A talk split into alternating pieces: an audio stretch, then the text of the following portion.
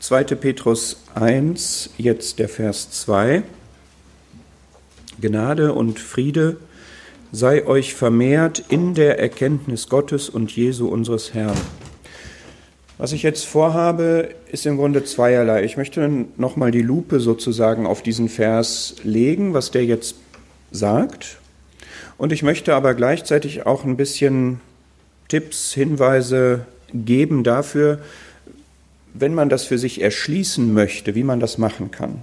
Denn die Aussage ist absolut wichtig und, und wohltuend für unser Leben. Wenn ich jetzt wieder eine Umfrage machen würde und euch fragen würde, möchtet ihr in eurem Leben mehr Gnade und Friede haben, dann vermute ich, dass hier niemand Nein sagt, oder? Mehr Gnade müsste man nochmal drüber nachdenken, aber würde, ist jetzt nicht so ein Begriff, der vielleicht so unmittelbar einen anspringt, aber Friede, mehr Ruhe, mehr Friede, mehr Gelassenheit. Gnade ist etwas sehr Schönes, etwas sehr Wohltuendes im besten Sinne des Wortes. Kein Stress, mal ganz platt gesagt, würden wir, glaube ich, alle nehmen. Und wenn das so ist, dann sagt dieser Vers uns doch, wie das geht. Gnade und Friede sei euch vermehrt. Das ist ein Wunsch, den, Paul, den Petrus hier ausdrückt. Es ist vielleicht auch ein Gebet, aber es ist auch implizit so eine Anleitung, dass wir mehr davon haben können in der Erkenntnis Gottes und Jesu unseres Herrn. Also nochmal wieder die Erkenntnis, haben wir gerade drüber gesprochen. Ja, wir haben gerade so bilateral besprochen, nicht alle Erkenntnis ist mit dem Glauben verknüpft, ne? das muss uns klar sein. Römer 1 beispielsweise oder auch hier 1. Petrus, 2. Petrus 2. Ähm, es gibt auch Menschen, die Erkenntnis haben, aber nicht gläubig sind. Ja, aber wir wollen das jetzt auf uns beziehen. Ähm, und nochmal, was bedeutet Erkenntnis? Erkenntnis bedeutet, bezieht sich auf Gott, auf den Herrn Jesus, auf die Personen der Gottheit.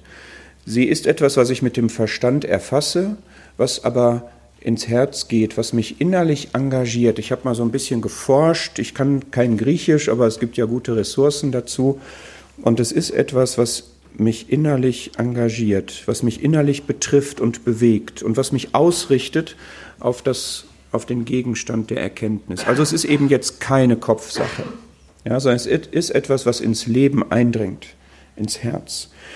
Und diese Erkenntnis, die bezieht sich auf Gott und die bezieht sich auf Jesus, unseren Herrn, und die kann vermehrt werden.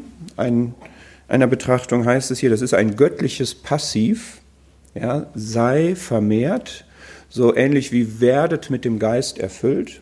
Also das ist etwas, was Gott macht, wenn ich mich dafür öffne und wenn ich mich dem widme. Und das ist jetzt genau die Frage, wie kann ich das denn machen? Wie kann ich denn dadurch, dass ich Gott erkenne und Jesus unseren Herrn, wie kann ich denn dadurch mehr Gnade in meinem Leben haben? Ich möchte die beiden Begriffe mal anschauen. Wie geht das denn? Der erste Zugang ist, ich muss erstmal verstehen, was überhaupt Gnade ist. Und hier in, in 1. Petrus 5 da lesen wir von dem Gott aller Gnade. Ist es ein schlüssiger Gedankengang, wenn ich sage, wenn wir den Gott aller Gnade mehr erkennen, dann haben wir mehr Gnade in unserem Leben? Das wäre doch ein Ansatz, oder? Das heißt, dass ich mal schaue, was, was heißt denn Gnade überhaupt? Ja, die, die erste Annäherung ist, ich gucke, wie, wie ist das definiert? Definiert ist es, gibt jetzt nicht eine Definition in der Schrift so sehr, aber es ist eine freie Gunst. Es ist ein unverdientes, was Gott uns gibt. Es ist uns umsonst gegeben. Das ist Gnade. Und wir haben die Gnade in dem Herrn Jesus. Also das, was Gott unverdientermaßen den Gläubigen in dem Herrn Jesus gibt, das ist Gnade. Und das Wichtige daran ist, und das ist das, was auch für unser Leben relevant ist, dass ich mir bewusst mache, von Gott kommt etwas geschenkt, das haben wir ja mehrmals hier, von Gott kommt etwas, was er mir gibt, und es ist unverdient. Und ich betone das so, weil der Gedanke nicht nur ist, dass ich es nicht verdient habe, Klammer auf, verdient habe ich tatsächlich ja nur das ewige Gericht, Klammer zu, sondern auch, dass ich es nicht verdienen kann. Das macht eine Auswirkung auf mein Leben, wenn ich dieses Verständnis in der Beziehung zu Gott habe. Ich stehe in der Gnade. Der Boden, auf dem ich stehe in der Beziehung zu Gott, ist Gnade. Und ich habe nichts verdient von Gott und ich kann auch nichts verdienen von Gott. Ich kann mir sein Wohlgefallen nicht erarbeiten, ich kann es mir nicht erleisten, ich kann es mir nicht erwerben, sondern es ist unverdient, es ist ein Geschenk. Und das ist einerseits total basic weil wir das allemal bejaht haben, als wir uns bekehrt haben. Wie sehr uns das bewusst war, ist vielleicht eine andere Frage, aber das ist doch so, dass wir uns klar waren, ich brauche den Erretter und ich kann da nichts zu beisteuern. Das ist uns auch allen klar, dass Werke bei der Bekehrung keine Rolle spielen. Und das noch davor, also die Errettung ist aus Gnade und noch davor, die Auserwählung ist noch mehr aus Gnade sozusagen, weil da noch weniger eine Rolle spielen kann, was ich jetzt dazu beisteuere. Und wir wissen auch, dass am Ende, wenn wir in den Himmel aufgenommen werden, wenn wir entrückt werden, dass das auch Gnade ist. Da kann ich doch auch nicht zu beisteuern. Da mache ich doch keine Hochsprungübung und gucke, wie hoch komme ich denn. Ich kann nichts dazu beitragen. Nicht zu meiner Auserwählung, nicht zu meiner Bekehrung, nicht zu meiner Entrückung. Und dazwischen? Jetzt, hier und heute, in meinem Leben, in meinem Glaubensleben? Ist das da auch so? Oder muss ich da jetzt leisten? Muss ich da jetzt wirken? Muss ich da auf der Basis von Werken Gott zufriedenstellen. Nein, das ist auch Gnade. Da ist auch Gnade das Prinzip. Und das sind Dinge, die, die findet man jetzt in verschiedenen Abschnitten der Schrift. Das wäre der zweite Punkt. Ja, wenn ich jetzt sehen möchte, dass Gnade sich in meinem Leben stärker auswirkt, dass ich darin mehr befestigt bin, dass ich mehr darin stehe, ja, dann ist der Weg, dass ich wirklich in die Schrift reingucke. Ja, und dass ich zum Beispiel mir mal in Epheser 1 anschaue, was wird da eigentlich gesagt über die Auserwählung, was wird da gesagt über die Errettung. Dann gucke ich in Epheser 2, dass wir wegen dem Reichtum seiner Gnade errettet sind. Das ist etwas, das ist vielleicht nicht oder ist manchmal ein bisschen Schwarzbrot, ja, aber das ist total wichtig. Römerbrief Kapitel 5, Galaterbrief Kapitel 3, wenn ich versuche, Werke da reinzumischen, dann ist die Gnade nicht mehr Gnade. Römer 11. Wenn ich versuche, aus dem Gesetz zu leben, dann bin ich von dem Christus abgeschnitten. Galater 4, glaube ich. Ja, das ist absolut wichtig. Das ist ein, eine fundamentale Wahrheit unseres Lebens, dass wir durch Gnade und Glauben errettet sind. Nicht aus Gesetz, nicht aus Werken dass ich das aber für mich immer noch mal wirksam machen muss. Es spielt rein in mein geistliches Leben auch. Ich weiß nicht, wie du hast Aufgaben, die du für den Herrn wahrnimmst. Bist du darin einer, der leistungsfähig ist? Bist du da einer, der sich darin verausgabt? Bist du da einer, dem es sehr darum geht, was er kann und was er tut? Oder ist das Gnade? Deine Gaben sind Gnadengaben. Da gilt auch, die hast du nicht verdient. Die kommen nicht von dir. Die hat Gott dir gegeben. Das ist eine Gabe der Gnade durch den Geist. Der Geist, der seine individuelle Ausprägung in dir hat. Das ist nichts, worauf man gucken kann, worauf man sich was einbilden kann. Paulus sagt, er hat mehr gewirkt als alle, mit denen er da zu tun hatte, aber nicht ich, sondern die Gnade Gottes. Habt ihr einen Geschmack davon, wie sich das Leben verändert, wenn man das so sieht? Ich habe das in meinem Leben festgestellt und ich glaube, das ist relativ verbreitet unter uns, dass man da doch mehr so eine, so eine Arbeitsethik und doch mehr so ein, so ein leistungsorientiertes Christentum manchmal hat. Und was ich jetzt sage, sagt ja überhaupt nichts dagegen, was Petrus hier geschrieben hat, dass wir Fleiß anwenden sollen. Das sollen wir. Ja, dazu sind wir aufgefordert, aber wir haben das aus Gnade.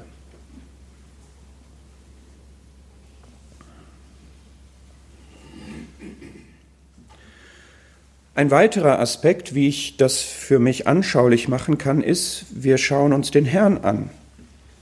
Was hat der Herr mit Gnade zu tun? Wie alle Eigenschaften Gottes zeigt der Herr. Er ist ja die Ausstrahlung seiner Herrlichkeit und der Abdruck seines Wesens. Wie, wie ist das? Titus 2 ist so, ein, so eine schöne Aussage. Es war jetzt nicht die Gnade explizit genannt, ist aber der gleiche Gedanke. Ja? Titus 3, Vers 4. Als die Güte und die Menschenliebe unseres Heiland Gottes erschien, errettete er uns. Nicht aus Werken, die in Gerechtigkeit vollbracht wir getan hatten, sondern nach seiner Barmherzigkeit. Ja, und die Gnade ist dann in Vers 7. Also der Herr Jesus ist sozusagen die personifizierte Gnade. Alles, was wir haben in ihm, haben wir aus Gnade.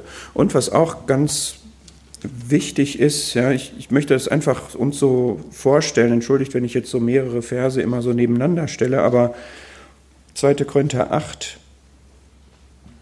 wenn wir Gnade verstehen wollen, auch Gnade, was sie in unserem Leben macht, wie sie sich für uns auswirkt, ist das hier auch ein, ein Schlüsselvers, auch wenn wir dem Herrn Jesus ähnlich sein wollen, wie dann unser Leben aussieht, nämlich 2. Korinther 8, Vers 9, ihr kennt die Gnade, unseres Herrn Jesus Christus, dass er, da er reich war, um euretwillen arm wurde, damit ihr durch seine Armut reich würdet. Ihr kennt die Gnade. Also wenn du fragst, was ist denn Gnade, dann sagt Paulus, du kennst die Gnade. Guck dir doch den Herrn an. Der war reich und ist arm geworden. Bist du reich, dann ist ein Gnadenleben eins, was sozusagen arm wird für andere, damit die reich werden. Und das ist genau der Kontext hier im zweiten Korintherbrief, da geht es um das Geben. Damit macht Paulus denen deutlich und sagt, guckt mal, es wäre schön, wenn aus eurem Leben Gnade ausströmen würde, indem ihr gerne gebt. Und ihr kennt doch die Gnade des Herrn Jesus, der war ja reich und ist arm geworden, damit andere reich werden. Und jetzt kann ich mich wieder fragen, erlebe ich Gott so, kenne ich Gott so? Kenne ich den Herrn so? Ist das so? Mein Bild von ihm, meine Sicht auf ihn, was er für mich gegeben hat, damit ich reich werde. Reich haben wir gelesen in 2. Petrus 1, was er uns alles geschenkt hat und was es ihn gekostet hat am Kreuz. Oder wenn wir den Herrn in puncto Gnade anschauen, dann ist natürlich Johannes 1, ähm, da kommen wir nicht dran vorbei. Johannes 1,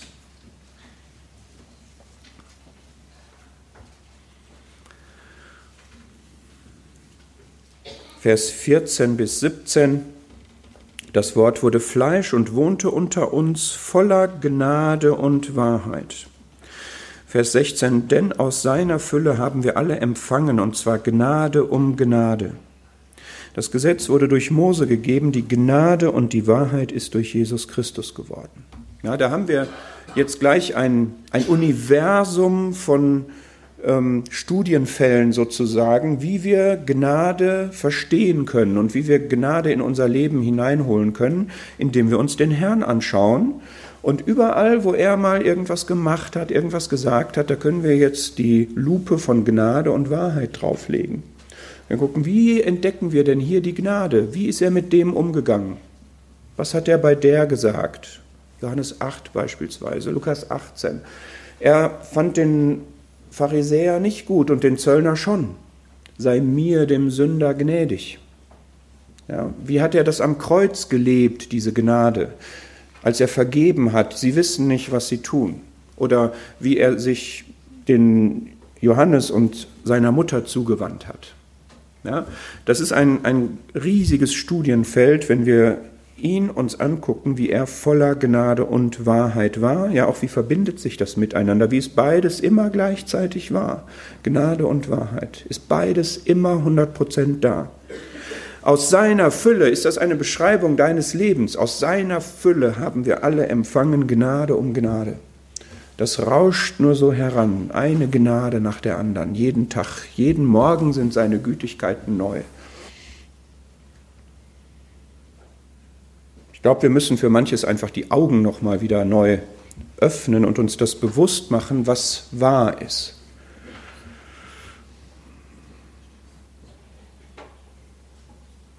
Ja, das wäre mal so ein Hinweis. Ja, ich, ich wünsche mir, dass wir jetzt sehen, so ist Gott, so ist der Herr Jesus. Gnade ist wirklich ein wichtiges Merkmal, eine große, herrliche Eigenschaft von ihm und mein Leben wird dadurch doch, ich sag's mal so, schöner, oder?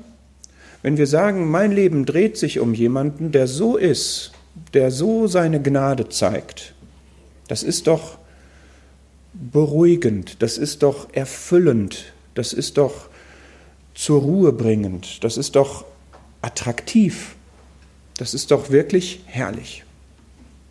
Und lasst uns noch einen Blick auf den Frieden werfen.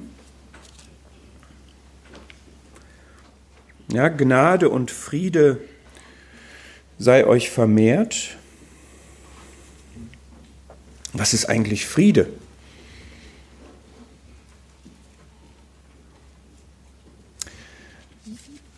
Ich glaube, es gibt zwei verschiedene Dimensionen von Frieden in der Schrift. Die eine finden wir in Römer 5.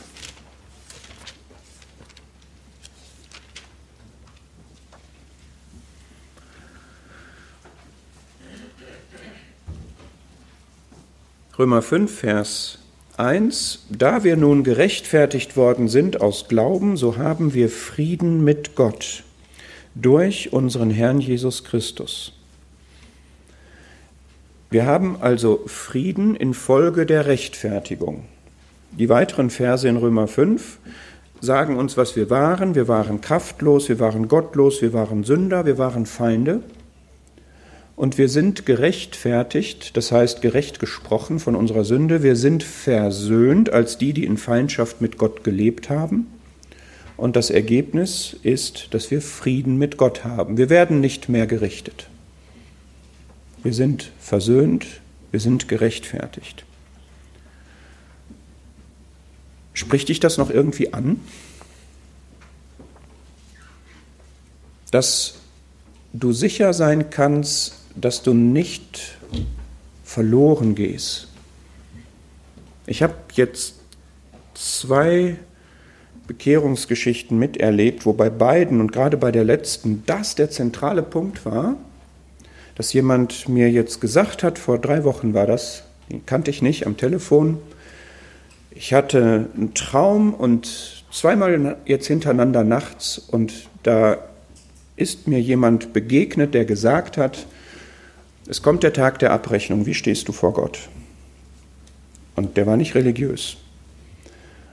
Und das hat ihn so erschüttert und er war so verzweifelt, weil er wusste, er kann vor Gott nicht bestehen dass er wirklich total von der Rolle war. Und dann kam dieser Kontakt zustande und dann konnte ich ihm das erklären hier. Aber das hat mir selber das nochmal so bewusst gemacht, was das eigentlich ist, was wir da haben, dieses Heil, ja, diese Vergebung, dass wir sicher sein können, wir kommen nicht in die Hölle. Das wir vor dem gerechten und heiligen Gott jetzt sagen können, ich bin gerechtfertigt, ich bin geheiligt. Ich habe keine Angst, ich habe Freimütigkeit, wenn ich an den Tag des Gerichts denke. Furcht ist nicht in der Liebe, ich muss keine Angst mehr haben. Der hat sich dann bekehrt und der hatte dann auch diesen Frieden. Das ist wunderbar. Ja, völlig aufgewühlt, aber zum Frieden gelangt.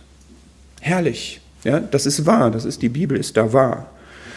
Und das können wir uns auch noch mal als stabilisierenden Faktor in unser Leben holen sozusagen. Ja, dass wir wirklich wissen und wie viele Menschen gibt es, die gar nicht darüber nachdenken wollen, was nach dem Tod kommt, weil sie sagen, kann ja eh keiner wissen und das ist mir unangenehm. Ja, das muss überhaupt nicht unangenehm sein, weil wenn man darüber nachgedacht hat und die Sache geklärt hat, dann hat man Frieden. Das ist wunderbar. Da kann man ganz gelassen von der Seite betrachtet auf den Tod zugehen. Die zweite Art von Frieden ist im Philipperbrief.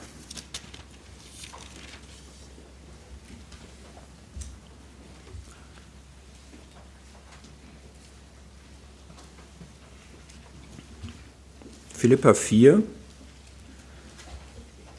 Vers 6 und 7. Seid um nichts besorgt, sondern in allem lasst durch Gebet und Flehen mit Danksagung eure Anliegen vor Gott kund werden, und der Friede Gottes, der allen Verstand übersteigt, wird eure Herzen und euren Sinn bewahren in Christus Jesus. Wenn ich jetzt bei dem Thema Gnade und Friede sei euch vermehrt mal fragen würde, was ist denn das, was in deinem Leben ein Friedenshemmnis ist? Was ist das, was Unfrieden bringt? Was ist das, was, wo du sagst, hm, ich hätte gern mehr Frieden an der und der Stelle? Glaube ich, dass relativ viel das Thema Sorgen genannt würde. Und darum geht es genau hier, dass uns gesagt wird, wir sollen um nichts besorgt sein, sondern wir sollen beten. Wir sollen beten. Wir sollen in allem unsere Anliegen vor Gott kund werden lassen. Und die Folge davon wird sein, das ist eine Verheißung, dass der Friede Gottes, der allen Verstand übersteigt, unsere Herzen und unseren Sinn bewahren wird in Christus Jesus. Das ist jetzt ein großes Thema, was ich hier nur anschneide. Das ist auch kein Münzautomat, dieses Gebet, aber ich finde es wichtig, dass wir diese Verheißung haben. 1. Petrus 5 sagt das ja auch, demütigt euch unter die mächtige Hand Gottes, indem ihr eure Sorgen auf ihn werft, denn er ist besorgt für euch. Ja, und das ist, glaube ich, total praxisrelevant, dass wir diesen Blick auf Gott haben, denn wenn ich jetzt mal frage, ja, warum machst du dir denn trotzdem Sorgen? Ja, wir haben ja so im Hintergrund die Frage, wenn ich Gott erkenne, dann habe ich mehr Gnade und Frieden. Wie muss ich denn Gott erkennen, damit ich Frieden trotz Sorgen habe? Was muss ich denn über Gott wissen, damit ich in der Lage bin, in einem Gebet mir diesen Frieden zu sichern? Ich muss dann über Gott wissen, dass er erstens allmächtig ist und alles regeln kann.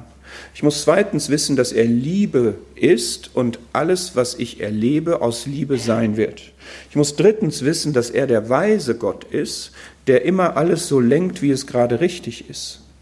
Und dass auch da, wo ich jetzt etwas erlebe, was mich beunruhigt, dass ich da gelassen sein kann, weil es von dem allmächtigen, liebenden, weisen Gott so gelenkt wird. Und da merkt ihr, da ist Glaube nötig. Ja, diese Erkenntnis muss ich in mein Leben durch den Glauben hineinbringen. Wir könnten auch hier, die Zeit haben wir jetzt nicht mehr, uns wieder den Herrn anschauen. Ja, also da möchte ich euch einfach sagen, ja, der, der Herr ist immer das, was das alles verkörpert. Und wir wissen zum Beispiel über den Herrn, dass er der Friedefürst ist. Jesaja 9 was sich auch auf das tausendjährige Reich bezieht. Ja, stellt euch das mal vor, wir werden hier ein weltweites Reich haben von Frieden und Gerechtigkeit. Was erleben du und ich an Ungerechtigkeit und an Unfrieden, auch im persönlichen Leben? Es wird einmal anders sein. Er ist der, der Frieden gemacht hat durch das Blut seines Kreuzes, Kolosser 1. Er ist der, der Frieden gestiftet hat in Epheser 2, ja, und Epheser 2. Er ist unser Friede, Christus unser Friede. Er ist der Herr des Friedens, der darüber entscheidet, wann und wie Friede entsteht.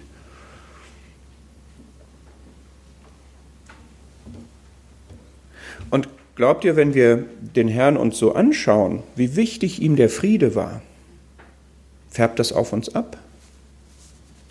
Macht uns das zum einen groß, dass wir Frieden mit ihm haben, macht es uns das auch wichtig, dass wir Frieden wirken. Das möchte ich noch lesen aus Matthäus 5.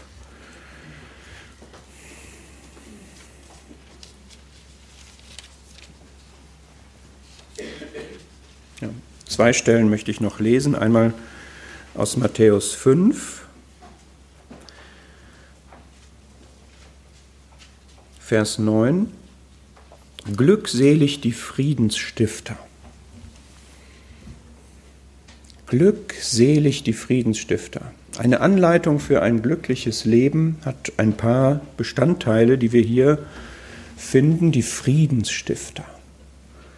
Also die, die es auf dem Herzen haben, dass Friede da ist. Vielleicht das, was wir unter uns am nötigsten haben. Denn sie werden Söhne Gottes heißen, weil, wir diese, weil sie diese Eigenschaft haben, die Gott selber gezeigt hat, der seinen Sohn gesandt hat, damit er Frieden macht. Und je besser ich ihn kenne und je wertvoller mir seine Eigenschaften sind und je mehr ich davon wirklich ergriffen bin und das bewundere, dass er so ist und ich auch verstehe, wie gut das ist, dass er so ist und dass ich befähigt bin, auch so zu sein, weil ich das neue Leben habe und weil Christus in mir lebt, dann ist mir das doch auch wichtig und dann bin ich ein Friedensstifter. Und bin glückselig, auch wenn das anstrengend ist. Auch wenn das vielleicht oft nicht wirkt oder nicht erfolgreich ist oder länger braucht, als man denkt oder was auch immer. Aber man ist dann glückselig. Und eine zweite Stelle noch aus dem Johannesevangelium. Ja, ihr merkt, wir schrappen da nur so drüber über diese Themen, aber ich benutze das jetzt auch, um Appetit zu machen. Ja, natürlich müssten wir jetzt noch über Johannes 14, Vers 27 sprechen. Frieden lasse ich euch, meinen Frieden gebe ich euch nicht, wie die Welt gibt, gebe ich euch. Ja, wir werden diese Art von Frieden, die der Herr gibt, nicht in der Welt finden. Aber ich hatte jetzt noch aus Kapitel 16 ähm, an den Vers 33 gedacht. Ja, wir sind mitten in den Abschiedsreden des Herrn und er bereitet sie darauf vor, wenn er gehen wird, dass sie dann ohne ihn in der Welt leben. Und da hat er gesagt, dies habe ich zu euch geredet, damit ihr in mir Frieden habt. In der Welt habt ihr Bedrängnis, aber seid guten Mutes, ich habe die Welt überwunden. Dass wir in ihm Frieden haben. Ich habe mal ein, eine sehr beeindruckende Andacht gelesen ich weiß nicht, ob zu diesem Vers, wo gesagt wurde, was für ein Bild assoziierst du mit Frieden? Möglichkeit 1, es ist ein See, der liegt ganz spiegelglatt da. Kein Lufthauch, einfach eine spiegelglatte Wasserfläche. Stellst du dir das vor, wenn es um Frieden geht? Das ist schön, ne? Wir wohnen ja an der Möhne und es ist selten, ganz selten, dass man so eine ganz, ganz unberührte Wasserfläche hat. Das ist schon herrlich, wenn da noch blauer Himmel ist und so super. Und dann hat der Schreiber aber gesagt, er denkt an etwas anderes. Und zwar hat er ein Bild vor Augen von einem Vogelnest, was unter einem Wasserfall hängt, also wo der Wasserfall so über, den, über die Ecke schießt und darunter ist so ein Zweig, der geht da so rein und da ist ein Vogelnest. Das heißt, da ist ein Vogel, der ist in völliger Ruhe in einem absolut turbulenten und, und gefährlichen Umfeld. Und das ist eigentlich das, ja, der Friede, den der Herr uns hier in der Welt verheißt, ist nicht der stille Bergsee. Manchmal schon und dann kann man das genießen. Es ist wunderschön. Aber was er hier sagt, ist ja, in der Welt habt ihr Bedrängnis, aber in mir habt ihr Frieden. Und unser Friede, den wir in dem Herrn haben, ist mehr der, wir sind geborgen in ihm in einem turbulenten Umfeld. Und das, diese Sichtweise kann vielleicht auch wieder helfen, denn natürlich erleben wir Bedrängnis, und zwar nicht nur in der Welt, sondern auch unter uns. Und von uns selber auch und in unserem persönlichen Umfeld und so weiter. Da gibt es genug Bedrängnis, was aber kein Hindernis ist für Frieden, weil wir den Frieden in ihm haben, weil wir in ihm geborgen sind. Und wenn wir ihn so kennen und das auch immer wieder erleben, dass wir die Zuflucht bei ihm haben zum Beispiel, dass wir bei ihm in Sicherheit sind, bei ihm geborgen sind, dann haben wir wirklich mehr Frieden. Und das ist wunderbar, das hat der Herr uns hier hinterlassen, das hat er selber gelebt, in Gethsemane, ja, in dem ganzen Prozess am Kreuz. Ja, er hat diesen Frieden gelebt. Ja, Vater, so ist es wohlgefällig vor dir.